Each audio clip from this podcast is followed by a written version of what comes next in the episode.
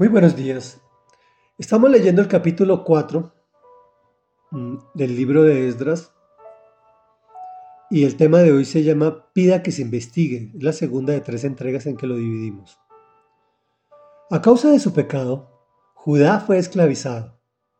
Por orden de Dios, el rey Ciro los libera y patrocina la reconstrucción del templo.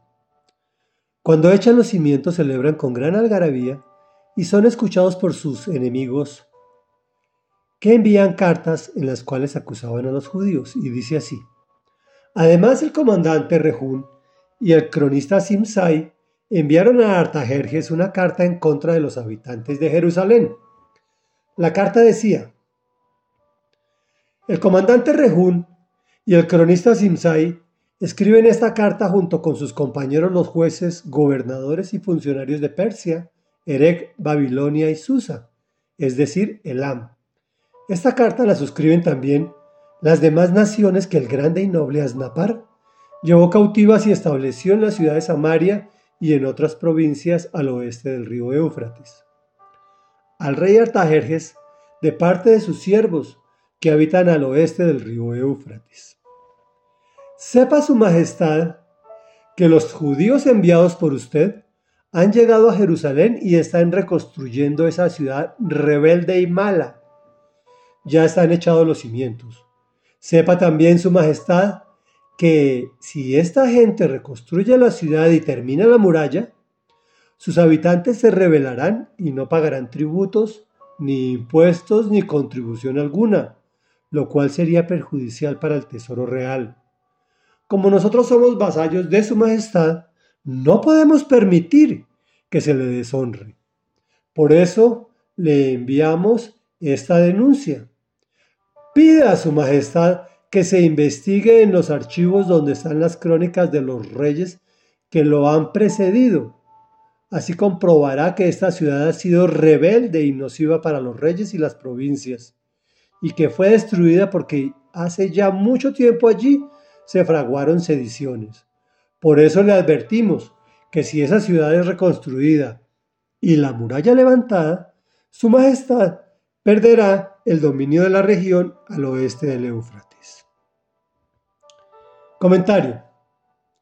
Podemos ver en la lectura cómo sus mismos hermanos israelitas envidiosos calumnian al pueblo judío y desinforman al rey dominante, apoyados en otros personajes importantes de la época, incluso de sus mismos captores.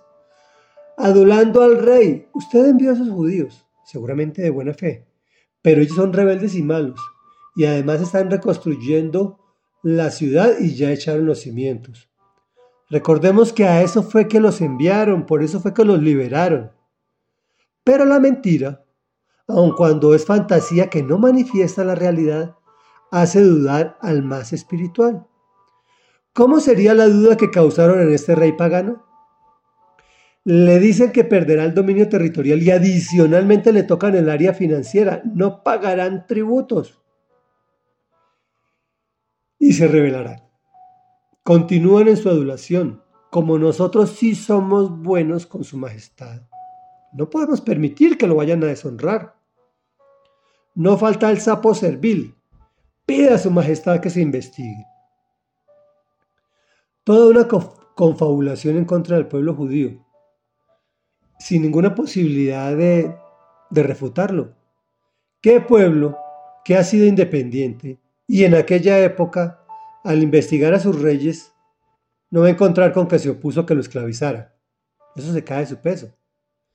La mentira era un arma de guerra y es un arma de guerra y hoy parece que también es un elemento indispensable en las elecciones, de todo tipo de cargo, de presidente para abajo. Se desacredita con mentiras a la oposición, se publican las peores fotos del candidato, que además se retocan para hacer parecer a este más viejo y más mal encarado. Lo último que se presenta son las posturas programáticas de gobierno porque esas no son generadoras de noticia. Y lo que abandera las propuestas son las promesas de cosas imposibles de cumplir, tales como que se les va a dar dinero sin trabajar, como que se les van a regalar las cosas de los que sí producen, de las que sí las adquirieron legalmente. Pues nunca se habla de propia generosidad, de bajarse las dietas, de donar colectivamente días de trabajo, de estas personas importantes estoy hablando, puesto que eso duele. En cambio, ser generoso con lo ajeno, eso sí le agrada al que lo otorga y al que lo recibe sin esforzarse para adquirirlo. Oremos por nuestra, no solo por nuestro país, es por todo el planeta, porque no es solamente aquí que se está aplicando. Parece que esa política está funcionando a nivel global. Oremos, Padre nuestro que estás en el cielo, santo, santo, santo, el que era, el que es, el que ha de venir, el todopoderoso, el maravilloso, el eterno a quien acudimos de forma voluntaria y humilde, sabiendo, Señor, que, que eres bueno, que eres grande y poderoso. Señor, tú nos mandaste hacer un, trabajo con nuestro esfuerzo. Y sabemos también que detrás de esa postura viene el enemigo a tratar de hacernos zancadilla, de entorpecerlo y de acabarlo.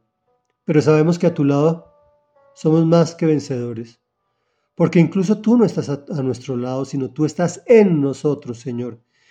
Y tú en nosotros somos más que vencedores, por medio de aquel que nos amó.